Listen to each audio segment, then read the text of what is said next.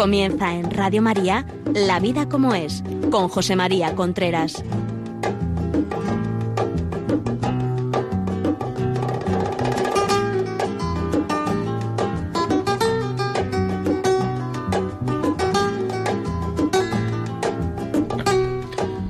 Hola amigos, buenos días. Aquí estamos nuevamente en La Vida como es, el programa que semanalmente llega a ustedes a través de Radio María. Les habla José María Contreras. En el programa de hoy vamos a tocar, vamos a seguir con el tema de la semana pasada que era prestigio y autoridad ante los hijos. En esta semana vamos a hablar de lo que favorece la autoridad y lo que disminuye la autoridad.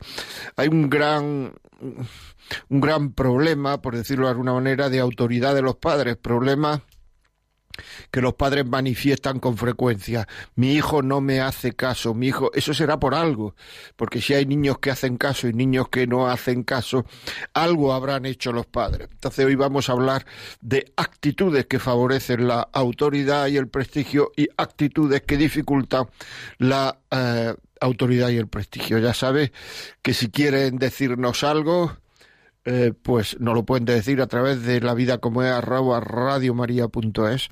Si quieren vernos, nos pueden ver a través de la web eh, www.radiomaria.es. Ahí estamos y desde aquí los saludamos.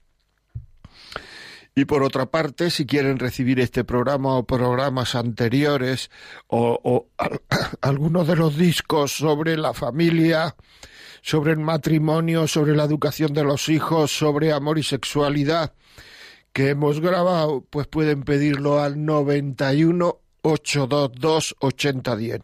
91 822 8010. Bueno, vamos a empezar por una serie de errores que se cometen con frecuencia y que hace que los padres pierdan autoridad ante los hijos. Porque la autoridad digamos, cuando nace un hijo nosotros tenemos autoridad sobre él. El niño no lo da y, a medida que va avanzando en la edad del niño, el niño nos sigue dando autoridad. Nos pregunta casi todo, nos da autoridad.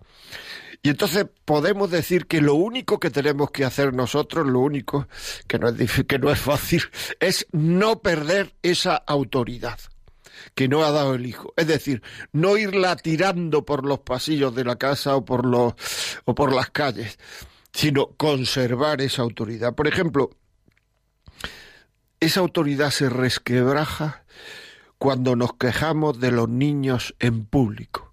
Es decir, poner mal a los niños en público es una cosa que rompe la autoridad, nuestra autoridad. De ahí que muchas veces los hijos, el padre o la madre tenga autoridad y el otro no tenga. Te dice, pero ¿por qué uno sí y otro no si hemos hecho lo mismo? No hemos hecho lo mismo. Uno ha quemado su autoridad, uno la ha destruido su autoridad a base de una serie de acciones y el otro no la ha destruido. Así de claro. Es decir, no es más. Regañarles mirando a los que nos rodean hay veces que estamos regañando al niño, en vez de mirar al niño, estamos mirando a los que nos rodean, como, como diciéndole a los que nos rodean, para que veáis que yo a mi niño lo exijo y lo educo. Bueno, pues eso, eso nos quita autoridad ante el hijo. Son cosas muy frecuentes que ocurren con mucha frecuencia. O sea, regañarle muchas veces en público se regaña a los niños sin motivo como para dar a entender a otros que yo no le paso ni una a mi hijo. Son cosas curiosas, pero son así. Dejar en ridículo al niño en público. Un hijo dejó, un niño dejó de hablar con su padre porque su padre lo dejó en ridículo delante de sus amigos y sus amigas. Y dejó de hablarle durante un tiempo. Claro, el padre se ha cargado la autoridad. El chaval tenía 14 años. ¿Cómo se puede dejar en ridículo a un niño de 14 años en plena etapa, primera etapa de la adolescencia delante de sus amigos y sus amigas? No digamos ya si se le dicen cosas negativas y reiterativamente. Muchas veces regañamos o decimos cosas de los niños por vanidad, para que los demás nos sonrían, para que los demás nos sonrían, nos rían la gracia y nos podemos cargar a un hijo. Me acuerdo un señor hablando en, bueno, en un sitio, digamos, no éramos amigos, sino que nos conocíamos y nos encontramos en un lugar público y empezamos a hablar. Y vino el, el hijo de uno. Y en un momento ese uno dijo, ahí viene mi hijo, que es producto de una borrachera. ¿Os imagináis que el niño lo hubiera oído? ¿Y por qué dijo esto este señor? Pues lo dijo porque, no sé, para que los demás emitiéramos una pequeña sonrisa, por un, por vanidad, por pequeña vanidad. Es así. Es decir, es así. Hablar despreciativamente a los niños. No vales nada, no vas a hacer nada en la vida, no vas a, no vas, no vas, no vas.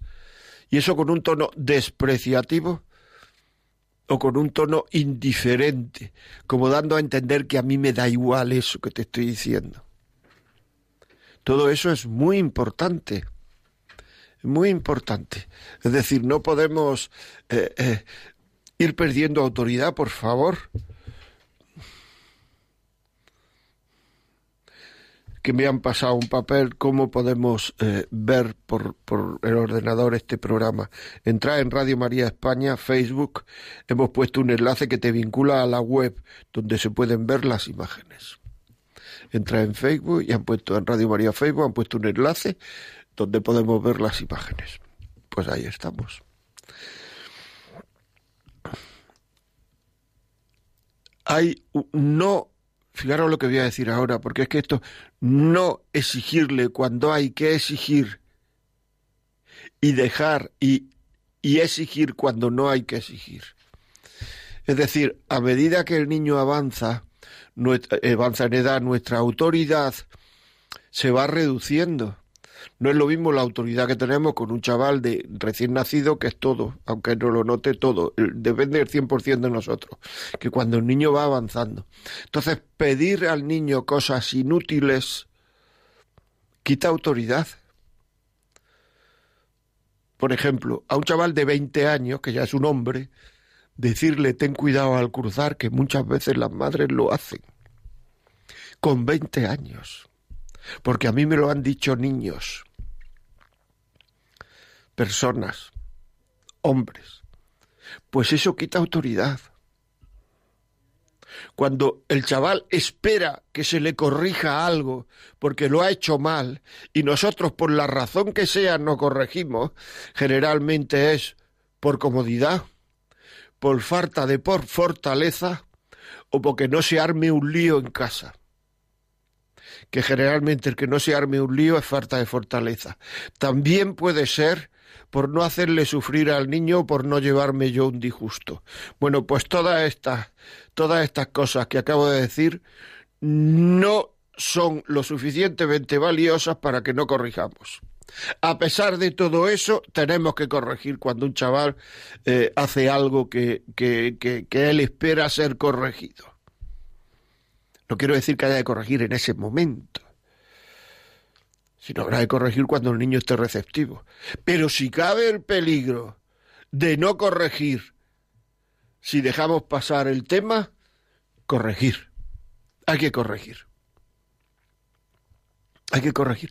Por eso es tan importante no quemarse en cosas que no tienen importancia, porque no, lo que no aguanta el ser humano son 150 correcciones diarias, sino pocas correcciones y llevarlas hasta el final. Y saber lo que decimos en la corrección o en el castigo. Lo que no se le puede decir a un niño es, no sales ningún fin de semana este año.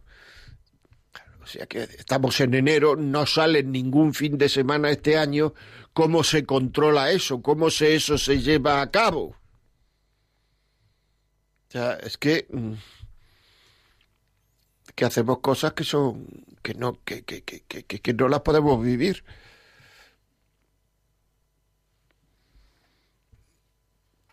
La permisividad quita muchísima autoridad. El niño cuando nace no sabe ni lo que es bueno ni lo que es malo. no sabe si hay que rayar en las paredes o no hay que rayar. Claro, o sea, no sabe si los lápices de colores pueden pintar o no pueden pintar en las paredes o en la mesa. Entonces nosotros tenemos que ir diciéndole lo que está bien y lo que está mal. Decir que no se ponga en pie encima del sofá. Que no se ponga, dejar que se ponga en pie encima del sofá porque es pequeño, es el principio de una mala educación. Un hijo que hace fechoría y su padre no lo corrige piensa que es porque su padre ni lo estima ni lo valora. Fíjate tú lo que digo. A los hijos hay que exigirle. Y cuando una persona se siente no exigida, lo que se siente es no estimada y no valorada. Y en el terreno empresarial, a los empresarios hay que exigirle, a los empleados, los colaboradores hay que exigirle. Pero hay que exigirle sabiendo lo que ellos pueden dar, porque si les exigimos lo que no pueden dar, la hemos fastidiado. Y eso, una persona no exigida en el terreno empresarial, es una persona que diría, uy, mi puesto de trabajo está en peligro, me piden muy poco. Pues en el terreno personal, una persona no exigida, como he dicho antes, es una persona ni estimada ni valorada. Y estimar y valorar en el terreno personal, en el fondo, lo que no se siente ese niño es querido, que es la primera condición para educar. Si un niño no se siente querido, no puede ser educado. Por tanto, exigir a una persona lo que puede dar, no le podemos pedir a los hijos lo que no pueden dar. Tenemos que pedirle a los hijos aquellos que nosotros sabemos que pueden dar, pero ellos a lo mejor se creen que no pueden dar. Y cuando lo dan, se llevan una, subida, una motivación grande, un subidón. Por tanto, tenemos que pedir a los hijos aquello que nosotros sabemos que pueden dar. Y por supuesto, aquello que, que, sabemos todos que pueden dar, hay que pedírselo.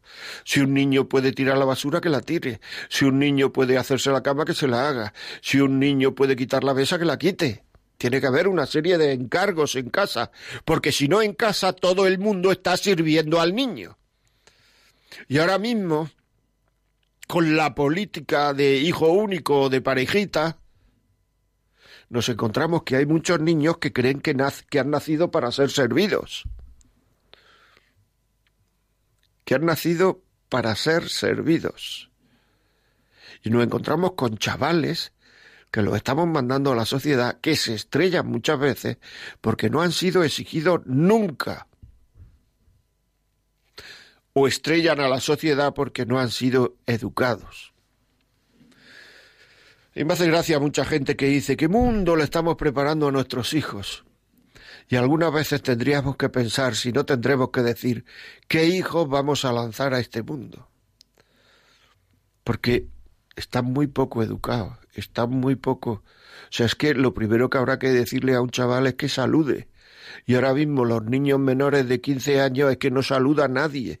Te lo encuentras por el pasillo de tu casa y parece de tu urbanización, del sitio donde vivas, y parece que es que uno es invisible. ¿Por qué? Pues porque no están educados sencillamente. Aquí no se pide por favor nada. Todo es una exigencia, porque no se le ha enseñado a los niños que ellos tienen derechos, pero tienen deberes. Si tú le preguntaras ahora mismo a tu hijo de 15 años cuáles son tus deberes en la casa, eh, con la sociedad, con... ¿qué te diría? ¿Que le han puesto un problema en matemáticas? ¿O te diría algo más? ¿Qué entiende por deberes? Es muy importante no ser permisivos. Necesitan, los niños necesitan referentes, referentes para sentirse seguros, para sentirse tranquilos, felices. Muchas veces los padres no somos referentes porque no sabemos qué valores tenemos. Usted que me está oyendo, ¿sabe qué valores tiene? Si a usted le dijeran coger eh, papel y lápiz, ¿qué valores tiene usted? Valores son aquellas cosas positivas que no cambian por dinero. para que nos entendamos. Porque si un valor se compra por dinero, si usted es una persona que es cuestión de, de, poner dinero encima y lo vende todo, no tiene ningún valor. ¿Qué es aquello que no vende por dinero, por mucha cantidad que sea? Eso es lo que le va a quedar al niño cuando se vaya. Ahora, si el niño aunque usted tenga sensación de que, de que, de que hay cosas que no las vendería por dinero. Eso no lo sabe, si el niño no lo percibe en su vida, en la vida del padre, de la madre, el niño saldrá un niño que será comprable por dinero, por placer o por poder. Porque no tendrá valores. Ceder después de decir, niño, hoy no sales y después sale. Porque a mí me viene bien, porque me está dando mucho la lata, porque a lo mejor, porque hay pobrecillo, pues no, pues no se lo digas. Es que se lo he dicho en un calentón, pues oye, antes de calentarte, piensa ver lo que vas a decir. porque es que si no volvemos locos a los niños lo que le decimos que está bien, un, un, día al rato le decimos que no está bien porque ya nosotros estamos más cansados, más descansados, con otro estado de ánimo. Lo que no podemos hacer es estar continuamente pidiendo cosas a los niños en función de nuestro estado de ánimo y después creernos que estamos educando, porque eso es arbitrariedad. Y la arbitrariedad es precisamente lo contrario de la coherencia.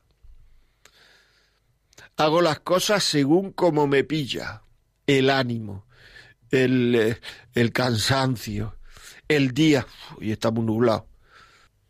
Entonces queremos educar así. Es que mm, tenemos que ser coherentes. Una vez que usted ha decidido actuar, la primera regla de oro es respetar el no o el sí. Eso es innegociable. Si usted ha dicho no o usted ha dicho sí, eso es innegociable. Ahora, si el sí y el no es cambiable cada cinco minutos, ahí no hay ni educación ni hay nada.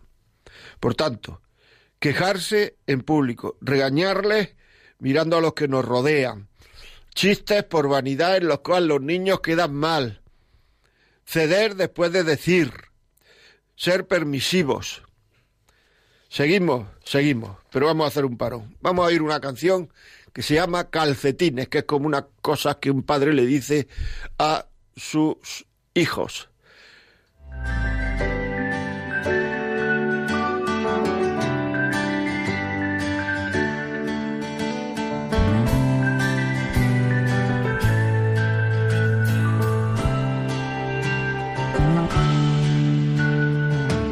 Va con los zapatos cambiados, no le estorba nada al correr.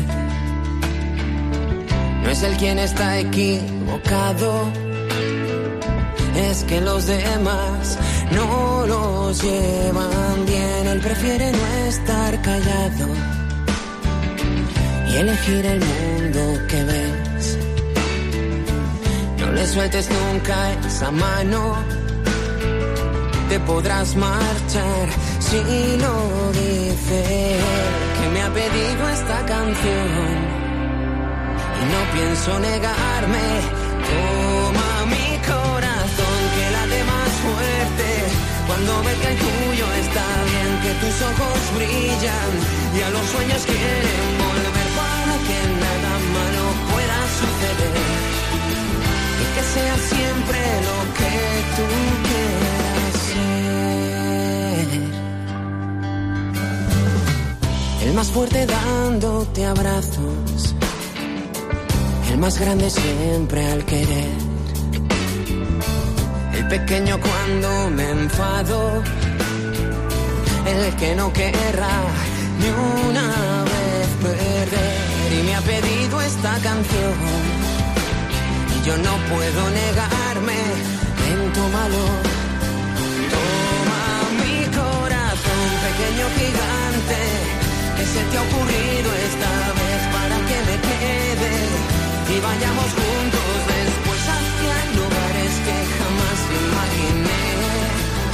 que de tu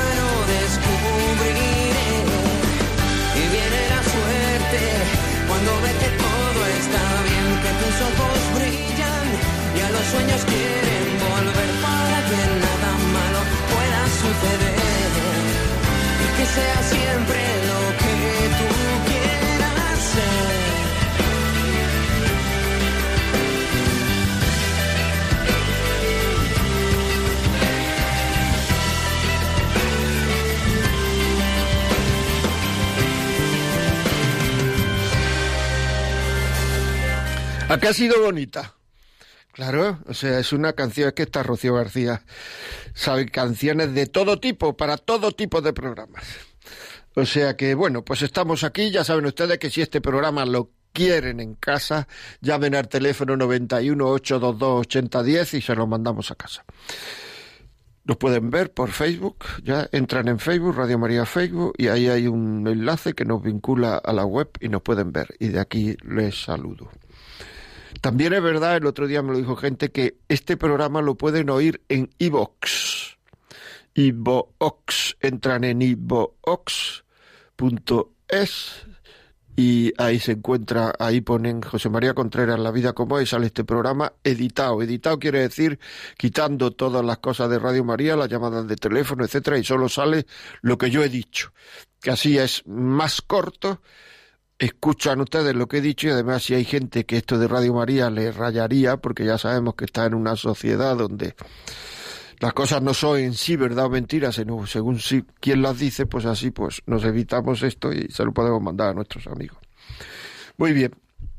El autoritarismo, autoritarismo, que es lo contrario de la permisividad. La permisividad que hemos hablado antes es esto del buen rollito, yo soy amigo de mis hijos, yo soy no sé cuánto, etcétera, etcétera. Eso a lo que lleva, a lo que lleva es a la falta de autoridad absoluta. No tiene uno ningún poder con los hijos. Y el autoritarismo es lo contrario. La presión sobre el hijo.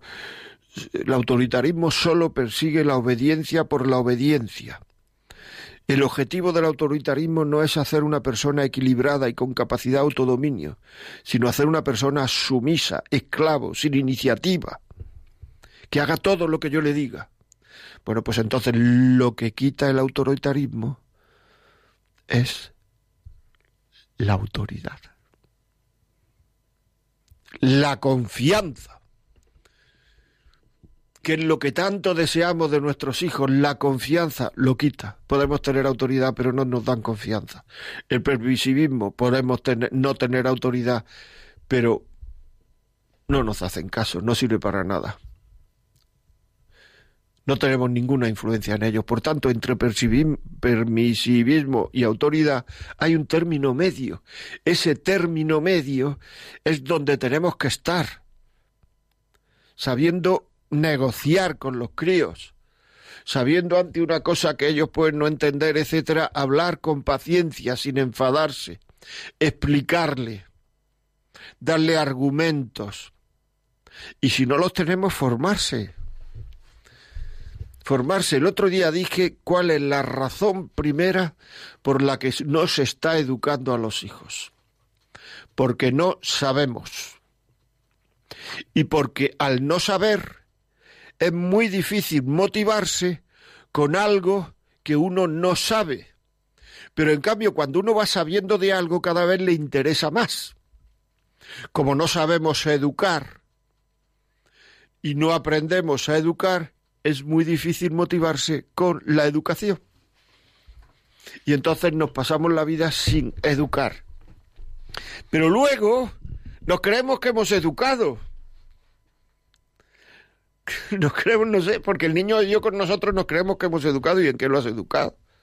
A ti educar te ha costado trabajo, te ha costado esfuerzo, te ha costado dinero, te ha costado estudio.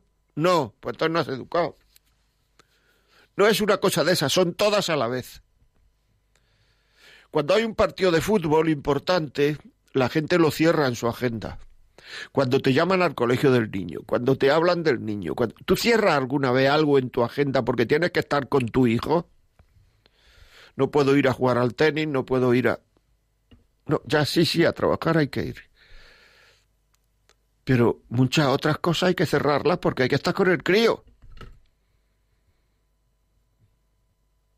Claro, que eso es así. El autoritarismo, la falta de coherencia. El paso previo a la confianza es la coherencia. Si no tenemos coherencia, no habrá confianza de nuestros hijos a nosotros. ¿Y qué es la coherencia? La coherencia es yo digo, yo hago. Cuando decimos una cosa, hacerla. Y si somos coherentes, nosotros seremos su espejo en muchísimas cosas. Y algunas veces hay veces que digamos que decimos cosas y no las haremos. Pero no será porque, digamos, nos importa un pepino, sino porque hay veces que el hombre no hace las cosas. Pero nuestros hijos sabrán que si nosotros fuéramos omnipotentes, eso lo hubiéramos hecho. Lo que pasa es que algunas veces mi padre o mi madre no consigue aquello que quiere hacer. Pero que luchamos por hacerlo, que intentamos hacerlo. Es que eso es así. O sea, es que educar no es fácil. Y educar es costoso. Y ya digo que todo lo que uno sabe, a mí me llama la atención que cuando veo a personas dedicadas a la educación, no solamente a la enseñanza, porque para enseñar hace falta saber, para educar hace falta ser. Y hay muchos profesionales buenos de la enseñanza que educan, que muestran valores en sus clases, formas de ser, coherencia con lo que le dicen a los alumnos que saben pedir perdón a los alumnos cuando se equivocan, es decir, que la educación les interesa. Bueno, pues a esta gente, generalmente, la gente que yo conozco y que he visto y que son probablemente profesores de enseñanza media, son gente que su hijo generalmente está educado. ¿Por qué? Porque ellos, además de enseñar como un profesor de enseñanza media es más global, digamos, menos específico, pues les preocupa también la educación de sus alumnos, cosa que es muy importante. Colaborar con, con, sus, con los padres de sus hijos, de sus alumnos, en la educación de esos chicos. Y le dan consejos a los padres de cómo educarlos, como tal, de lo que él ha percibido, de lo que... Es decir, que no se limitan solo a enseñar inglés y ya está sino que se trata de conocer al, al chaval, de, por eso son vocacionales. No solamente de decir lo que uno sabe, sino vocacionales también del conocimiento de la persona. Pues esta gente generalmente educan bien a sus hijos. Curioso, ¿verdad? ¿Por qué? Porque saben de educación y de todo lo que uno sabe le interesa. Si uno sabe de fútbol, le interesa. Si uno sabe de medicina y tal, lee los últimos documentos de su especialidad, los últimos eh, papers, los últimos lo que sea, los últimos, ¿cómo se llama? estudios, trabajos, etcétera. Si a uno le gusta el fútbol, pues se coge todos los días el marca o el AS, y no estoy haciendo publicidad, periódicos deportivos o ve por la televisión espacios deportivos. Si a uno le, porque todo de lo que uno sabe, pero como uno no sabe nada de educación, es muy difícil que se motive con algo que no sabe nada. Esto es muy importante, muy importante. Seguimos, pero ya vamos a hablar, a abrir los teléfonos. Ya saben ustedes, cuéntenos sus testimonios, lo que quieran, lo que quieran. El otro día me dijeron que quedaron muchos teléfonos, muchas llamadas sin entrar, pues es el momento. 91005 94 19. 91005 94 19. Seguimos. Falta de coherencia. Gritar. Yo comprendo que a veces no es fácil o sea, que decir, uno tampoco es una persona que tiene un equilibrio personal absolutamente al 100%, pero tiene uno que saber que gritar no sirve para nada y le hace perder autoridad. Es decir, cuando una persona no grita, no se enfada, genera confianza. Me decía una vez un niño, yo es que a mi padre no le digo nada porque cada vez que le digo algo se enfada conmigo. En cambio se lo digo a mi madre porque mi madre me escucha y no se enfada. Ahí tenemos un ejemplo clarísimo. además que todos sabemos, todo lo que me había escuchado, sabemos que es verdad. Es decir, que cuando a uno no lo escuchan y además le pegan un bocinazo, lo que tengo que hacer es callar. Y hay muchísimas personas mayores, pero mayores, casadas, etcétera, que siguen teniendo esa táctica con su, con su padre y con su madre esa táctica o esa desconfianza. ¿Para qué le voy a decir algo? Se va a pillar un cabreo, con perdón. Se lo digo a alguien que me escuche. Por tanto, gritar, gritar es tremendamente deseducativo. No gritéis, por favor. Bueno, vamos a la primera llamada. Hola, Andrea, buenos días. Buenos días, José María. Feliz año nuevo. Igualmente, igualmente. Dígame. Qué rico escucharte. Mira, justo con lo que cuentas, he tenido unos casos especialmente con lo del cole de mis hijos. Y en otro programa justo hablaban sobre esto de la, vocación del, del, maestro y que y como yo, por ejemplo, gracias a la oración, pues he pedido a Dios para que no sea siempre un, son de un grito que, que mis niños atiendan. Claro, a veces frente a un riesgo, quizás lo hago porque me sale más fácil detenerles con el grito que, que auxiliarlos en el momento, ¿no? Bueno. No, pero... eso no es gritarle, eso es quítate de ahí que viene un coche, eso no es gritar, eso no es lo que me refiero. Dígame. Sí, por ejemplo, así mismo, así mismo. Entonces, eh, por ejemplo, pasa que eh, siempre el comentario de ellos es, que esa profesora grita mucho, mamá, y lo, hemos dado, nos hemos dado cuenta que es de infantil. Y claro, yo digo, ¿qué, ¿qué cultura al final se les está quedando en lo que acabas de, con respecto a lo que acabas de decir, el hecho de que si él es el educador, podría en medio de sí, del caos, de la dificultad de que son muchos y todo, luego tener esas pausas de, de, por ejemplo, yo digo, se acabó el abrazo, un abrazo o, una cercanía individual con el alumno, decir, mira, pasó esto o eso, o dejarlo como algo, un pendiente y luego al final abordarlo, pero no, ya cuatro años y es la misma tónica y me toca es tratar de que ellos no se desanimen porque me llegó un momento en que me llegaron y me dijeron yo no quiero ir a la escuela y realmente tenía que ver con esto, esa mala actitud del docente. Y como tú a veces nos has enseñado que no hagamos comentarios, bueno, es que esa profesora, y como con esa llamada de atención de que es que la profesora está perdida, no lo hago, la verdad que lo, lo tengo en cuenta lo que nos has indicado, pero es. Es difícil, sí señor, es difícil.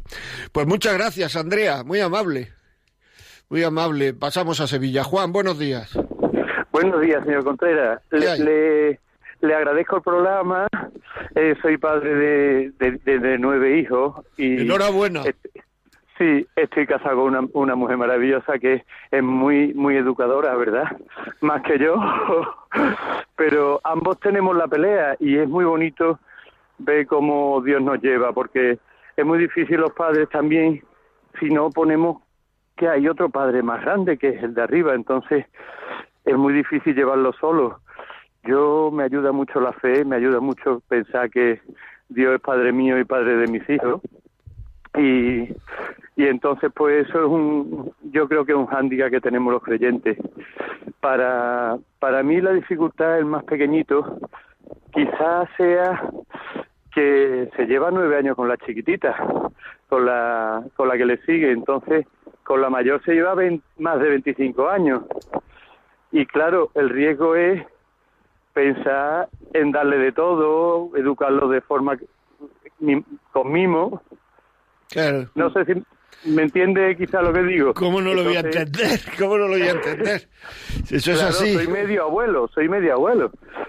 no, no, es padre, es padre, es padre. Claro, pero soy padre y ahí es muy difícil. Yo le digo, no soy tu amigo, no soy tu amigo, soy tu padre y me tienes que obedecer lo que te diga, bueno, si te estoy diciendo una barbaridad, no, pero si te estoy, es por tu bien. Entonces, eso es lo que, pero claro, es difícil para... A los niños también, a los mayores también decírselo, que no le pasen todo, que le corrijan, que lo... Exactamente. Claro, claro. Exactamente. Darle lo que necesita, no lo que... Eh, no de todo, no de todo. Claro. Así es, así, es. pero con la ayuda de Dios, si no por mí imposible. Eh, señor Contreras, imposible. ¿eh? No podría llevar una casa con tantos hijos sin eso, sin tener presente que Dios lleva la barca. muy bien. Pues nada, Juan, muy bien. Muchas gracias por su llamada. Aurora, buenos días. Hola, buenos días. Me alegro mucho de oírle, señor Contreras. Tiene usted mi mismo apellido. Ah, mira. Sí, somos Contreras. Mire usted, quería solamente hacerle una pregunta porque soy abuela de tres niños. Soy madre de, de, esos hijos. Tengo una hija que es educadora de educación especial y un hijo que es de educación física. Y entonces están ya los dos casados. Tengo tres nietos. Mi hija tiene una adoptada filipina preciosa porque no pudieron tener. Entonces los cuatro son profesores, docentes, y yo estoy aquí como abuela sufriendo porque como la enseñanza es tan diversa, uno es músico, otra es de inglés, mi hijo es de educación especial y mi, de, mi hijo de educación física y la otra. Entonces, estos cuatro barullos, y veo yo los niños, a veces tanto, tanto quererle esa disciplina tan fuerte, no dejarlo, sufro muchísimo con esto. ¿Qué podría yo hacer? Porque yo ayudo en todo lo que puedo, pero ahora me voy a hacer unos ejercicios a ver si por lo menos saco alguna raíz de, de algo que pueda, porque Dios es para mí lo principal, sin Dios yo no sería nada, claro. Eh, pero vamos a ver, eh, usted de lo que se queja es de que sus hijos le, le exigen demasiado a sus nietos. A los nietos, sí. Que le exigen demasiado. Que sí, que los veo y ellos, entre ellos, y como es que la enseñanza está tan, tan difícil, porque ellos hacen todo lo que pueden y trabajan todo lo que pueden y hacen todo lo que pueden, catequistas, lo otro, lo otro, todo, todo lo pueden llevar para adelante, pero los hijos los veo yo que, que, no tienen tiempo de disfrutar un poquito, yo me los traigo a veces cuando me los dejan porque tienen que hacer algo y los veo ¿Y qué puedo hacer? ¿En qué puedo yo ayudar? Aparte de rezar y pedirle a Dios. Pues ya está. Seguir, seguir como está, déjelo, déjelo educar a los hijos, déjelo educar a sus hijos, no se meta en ese campo y además, mire, si, está, si están exigiendo, si no es de una manera desproporcionada, pues déjenlos que les va a venir muy bien en el futuro a los, a sus nietos. O sea, ellos sabrán, si son educadores, verán alrededor lo que hay y lo que no quieren para sus hijos y probablemente lo, esté, lo estén haciendo bien. O sea, que no se preocupe. Que cuando no tenemos de qué preocuparnos, nos preocupamos de lo que sea. Y aquí, según lo que me ha contado usted, usted no tiene de qué preocuparse y yo creo que las cosas las están haciendo bien, pues para qué se van a preocupar más de lo que la vida pide. Vale, pues muchísimas gracias, eh, eh, Jaime. Aurora de Jaén y ahora vamos con Antonia. Antonia, buenos días. Hola, buenos días. Muchas gracias por el programa que tiene tan, tan bueno. Mire, yo le quería consultar, no sé si tiene mucha relación con lo que están comentando hoy. Mm, tengo un nieto de seis años que mm, algunas veces mm, sigue haciéndose pis en la cama. Entonces yo, no, yo noto al niño que sus padres no le regañan cuando se lo ha hecho, le dicen que lo quite él y todas esas cosas, pero mm, tiene a lo mejor una temporada que no lo hace y otra y hay veces que sin una manera que no se sabe lo hace. No sé, yo noto que a lo mejor es cuando sus padres discuten, cuando el niño ha tenido alguna alteración. Su padre también es un poco autoritario. Entonces, mm, yo le quería preguntar que si también eso podría influir en el niño. Bueno, es que yo no, yo no soy, yo no soy médico y yo no soy, pero claro, la, muchas veces la, digamos, la, el cambio de estado de ánimo influye en otra serie de cosas. Pero yo ahí prefiero no meterme porque esa no es mi mi, mi especialidad, es decir, el cambio de los cambios de ánimo producen más o menos nervios y los nervios producen pues estar más tenso, menos tenso y eso, pero eso es mejor que se le pregunte al pediatra que le seguro que se lo dirá. Muchas pues nada más que eso. Pues muchísimas gracias, Antonia, muy amable. Vamos a continuar porque me quedan aquí unos cuantos. Ya saben, 910059419 no cumplir promesa ni amenaza, otra cosa que quita la autoridad a los padres. Es decir, si le has prometido una cosa al niño, cúmplela. Es que es muy caro, pues no prometes, no la prometas. Es que hay que tenemos que saber lo que decimos. Es que no podemos estar ahí. O sea, el niño, digamos, aprende rápidamente que cuanto más promete un padre o cuanto más amenaza, menos cumple lo que dice el padre.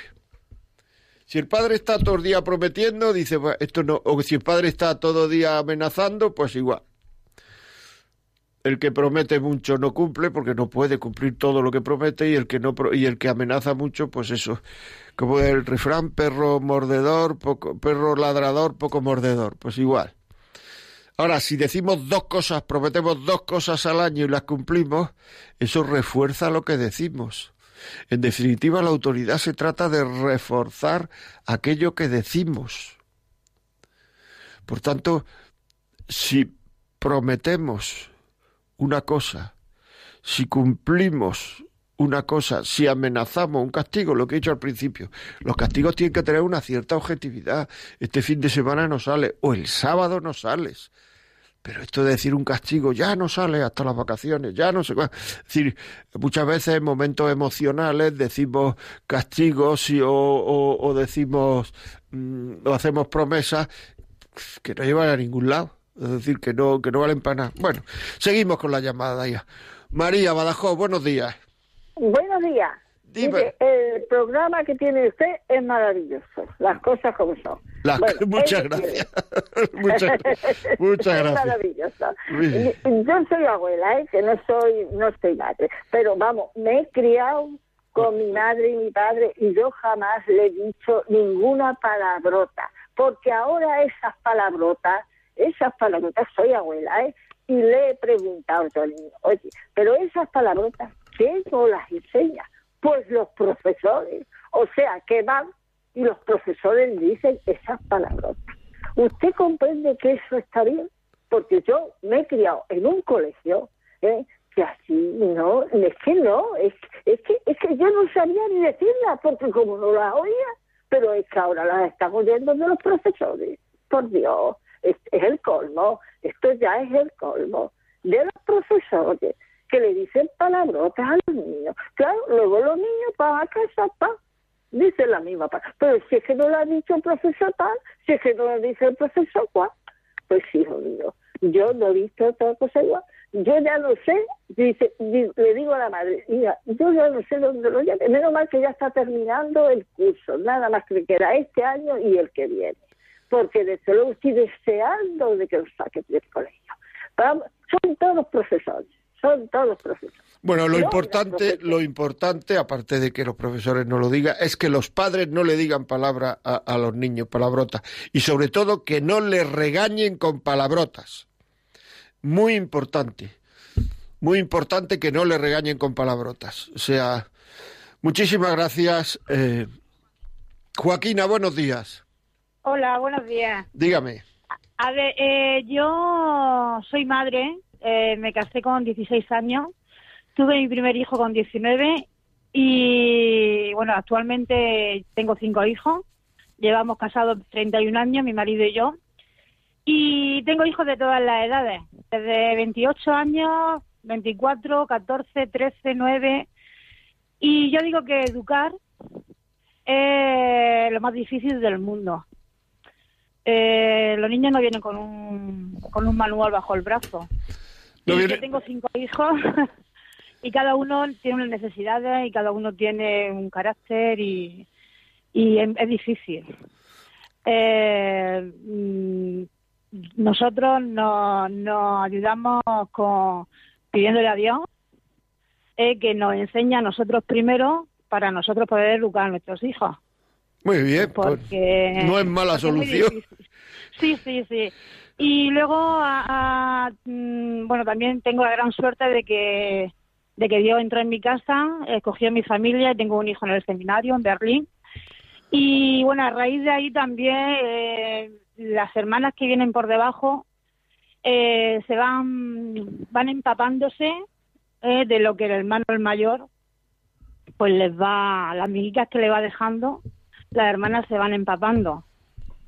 Y luego, pues otra cosa, respecto a la llamada de, de antes, eh, los niños los mandamos nosotros educados al cole. Yo no mando a mis hijos para que me lo eduque mi, el profesor, porque el profesor tiene 28 niños o 30 niños y no y yo pienso que los tenemos que mandar nosotros educados al cole. Ellos van a aprender, los profesores enseñan la materia que les corresponde, pero la educación se la damos en casa, ¿eh? eh los niños actúan en la calle lo, con lo que ven en casa. Y, eso no quiere decir que yo sea la mejor madre del mundo, porque yo me casé con 16 años y estaba para que me educaran a mí. Es verdad. sí, estaba para que me educara a mí, pero ya le digo eh, que, que esta no es cosa, no es cosa mía. Eh, el, que me ha, el que se ha encargado de mí ha sido ha sido Jesucristo. Sí, pero pero pero a Dios rogando y con el mazo dando. Sí, es decir, poniendo interés, intentando aprender, eh, es decir, que, que uno tiene que poner lo que uno tiene que poner y después ya vendrá lo demás. Pero si uno no pone lo que tiene que poner, así eh, me explico, ¿verdad? Sí, sí, sí, sí, sí, sí. Eh, pues yo era eso, contar mi experiencia de que yo ya cuando me casé estaba para que me educaran, pero que es muy difícil educar a los niños eh, siendo padre. Eh, es un reto. Es un, reto. para los padres. Es un reto. Si es un reto para los padres, eh, pues los profesores, los abuelos, pues que sí, que sí, pero, pero es un reto que si uno quiere ser padre tiene que afrontar, no coger y dejarlo a un lado.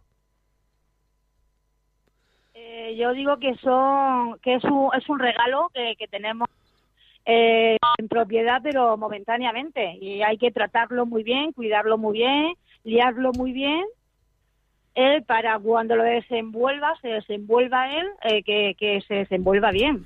Pues muchísimas gracias por tu testimonio, que ha sido altamente motivante. Y, y, y pues nada, enhorabuena y a seguir para adelante. Muy bien. Mercedes, buenos días. Hola, buenos días. Eh, yo llamaba porque desde el principio que le estaba escuchando, pues me removía todo, porque tengo tres hijos, dos tienen los nombres del Señor y la Virgen, se llama María, perdón, porque yo soy muy sentimental, María y Lucía, Lucía y Jesús. y él tienen un padre, el padre es muy bueno, pero tiene una manera de ser con ellos que no me gusta. Todo es si le molesta cualquier cosa, y unos coñazos, ojo que es hartura de niño y todo eso pues me remueve a mí. Él no lo, cuando hacen algo bueno no los motiva, sino que lo malo que hace pues les harta. Es como si, si le pesara. O si cualquier cosa de, de la mayor, porque torpe eres o que coñazo eres, yo le digo así, no, tienes que educarlo de otra manera, pero es al revés. ¿Qué años, ¿qué, ¿Qué años tiene la mayor? La mayor tiene 10 la chica, bueno, la niña del medio tiene cinco y mi Jesús tiene Pero cada vez que yo le riño en ese aspecto, tú los pones peor, peor no. A los niños hay que tocarlo con cariño. Sé que los niños son difíciles porque se ponen pesados, porque como niños pues dan la lata, pero mm, eso de que le falte el respeto, que a lo mejor es su manera que la han criado, oye, pero a mí me pone de los nervios. Yo soy más sentimental, yo el único fallo que tengo es que a lo mejor le digo, pues ahora no te celebro el cumpleaños por haberte portado mal, o ahora no te hago esto, pero se lo hago, sí te castigo, pero yo digo después, lo que usted ha comentado, me voy a quedar aquí, me voy a sacrificar, anda hombre, voy a dejar los otros dos aquí, y eso es una falta mía, pero sí es verdad que cómo le vamos a pedir a los niños que nos respeten si tú eres el primero que les falta respeto. Pues en un momento receptivo, cuando su marido esté receptivo, eh, eh, pues hablarle y decirle, mira, yo creo que esto, o, pedir el programa, este programa 91-822-8010. Lo pide usted y se lo da, le mandamos un DVD y se lo y, y, se lo pone a su marido o descargarlo de, de, internet de, de, los podcasts o, alguna forma habrá de que su marido oiga esto y, y, dígale, no le hable cuando está enfadado, háblele cuando está receptivo. Póngale usted receptivo, que eso lo sabe uno también, las mujeres lo saben hacer muy bien, es decir, el momento, en un momento que esté receptivo y tal, mira, a mí me parece, he oído por la radio, eh, Muy bien, pues muchas gracias por la llamada. Alfonso, buenos días. Hola, eh, don José María, buenos días, feliz años para usted y para todos los oyentes. Igualmente para usted y para todo su pueblo. Muchísimas gracias. Dígame. A ver, yo cuando era crío, em, bueno, pues aquí en Bilbao, como en cualquier parte de las aceras, hay muchos sitios que hay, son estrechas porque hay, eh, que sí, bueno, lo que sea y tal, ¿no? o terrazas o son estrechas y me acuerdo cuando era chavalín, cuando era un crío, que me, venían personas y, me quitaba de en medio, o sea, me apartaba y les dejaba pasar. Yo lo tengo comprobado y he hablado con gente, aquí no se quita nadie. O sea, a las personas mayores, por supuesto que no les, que no les echo cuentas, entre, entre comillas, lo de echar cuentas, ¿no? Dejas pasar y tal, te apartas, dejas pasar, no da las gracias uno de cada diez, eso me parece también increíble, y luego también, ves que llega ahí Em, padres y tal, con los dos, tres eh, críos y tal así extendidos, y, no lo recogen un poco para que pueda para que podamos pasar otras personas que somos mayores y tal, ¿no? Yo entonces el mensaje es un poco que sí, chavales a lo mejor mal educados, pero los padres peor, ¿eh? peor, peor, un horror. Claro. Eso sí, mucho muy bien vestidas, mucho bolsito de Vuitton, mucho lo que sea, pero un auténtico horror. Así es. Eh, eh, eh, bueno, no en todos los casos, pero en muchos casos, claro, pero es que quien educa es el padre. Si el padre no educa, el niño no educa. Pero si un chaval tampoco está dispuesto a no dejar pasar a, las personas en una acera, en el momento en que dos veces le digas, niño, quítate que pase esta señora o este señor, se ha terminado el problema. Lo que pasa es que no se lo han dicho nunca. Ese es el asunto. Solo, apuntar eso, que, que, los padres muy mal, o sea, suspendidos la mayoría. Pues muchas gracias desde Bilbao, muchísimas gracias. Bueno, yo creo que vamos a ver si terminamos esto. Decía no cumplir la amenaza ni, ni las promesas quitan autoridad, no negociar algunas veces, es decir, no escuchar. Es decir, los hijos tienen sus razones y hay que escucharlos Muchas veces a lo mejor pues no estamos de acuerdo, no podemos, no no sé cuánto, perfecto, pero a los hijos hay que escucharlos, hay que escucharlos, o sea, porque es que si no pues perdemos autoridad. Mi padre no me escucha. ¿Cuántas veces, cuántas veces eh, eh, eh, puede uno, mm, mm, ha oído uno decir a hijo, es que mi padre no me escucha? Dígale esto a mi padre y, en el matrimonio muchas veces bien. Es que mi mujer no me escucha. Es que mi marido no me escucha. Y, es verdad. Es decir, generalmente a las personas con las que convivimos son a las personas que menos escuchamos. Así de claro. Por tanto, hay que escuchar a los hijos, a ver qué dicen, Algunas veces no ha pasado algunas veces que ibas a decirle al hijo esto, lo otro, una regañina, a lo mejor lo otro, la habéis escuchado y habéis echado marcha atrás y habéis dicho, madre mía, si llego a decir esto, vaya, vaya planchazo que, que, que, que, que, que hubiera dado. Porque había cosas que nosotros desconocíamos. Pero es que mientras nos creamos que lo sabemos todo, mientras nos creamos que es que vamos por la vida de... Y así no se puede educar. O sea, no se puede educar así. Bueno, Ramiro Cabezamato nos escribe, nos dice, feliz día, don José María, qué difícil es educar y qué fácil educar más. O sea, pues sí, la verdad. Y no educar, que no educar en estos tiempos es educar mal. ¿Por qué? Porque la sociedad, la sociedad es muy permisiva. Que San José nos ayude, pues que San José nos ayude. Muchísimas gracias. Eh, don Ramiro, muchas gracias. Bueno, pues terminamos aquí me han dado ideas todo esto que, que, hemos oído, eh, eh, las llamadas que ustedes han hecho, ha visto como, como sus llamadas son interesantes. Vamos a dedicar un programa a la amabilidad. No sé si será la semana que viene o así, pero vamos a dedicar un programa a la amabilidad. Porque ahora mismo estamos en una sociedad que brusca, que gusta lo feo. Es que es asombroso. O sea, quiero decir, es que en esta sociedad gusta lo feo y lo macarra. Es decir, todos los libros tienen que terminar mal. O sea, que si termina, o sea, es que de verdad, es que es una cosa impresionante. Vamos a dedicar un un programa a la amabilidad.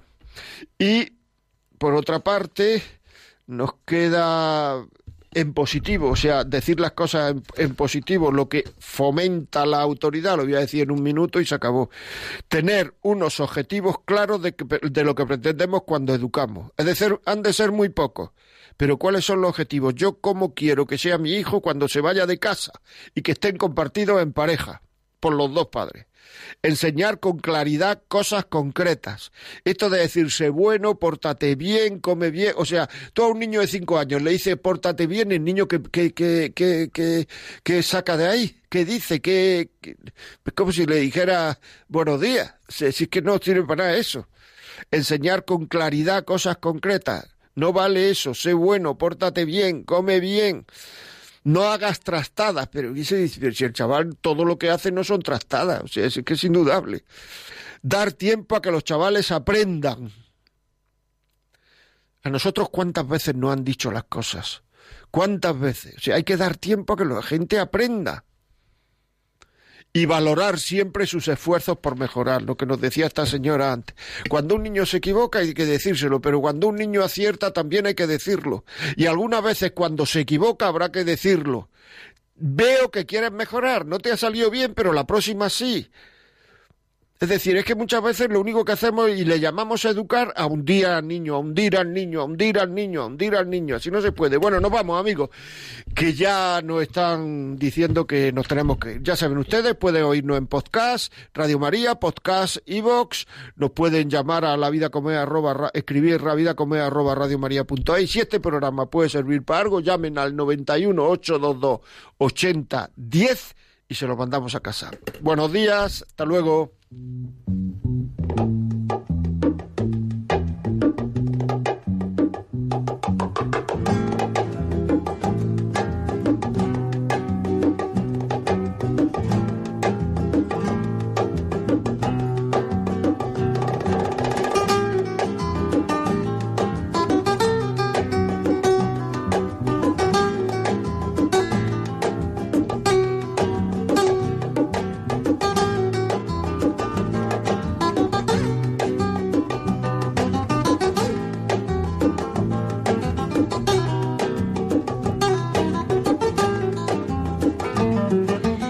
Finaliza en Radio María La Vida como es, un programa dirigido por José María Contreras.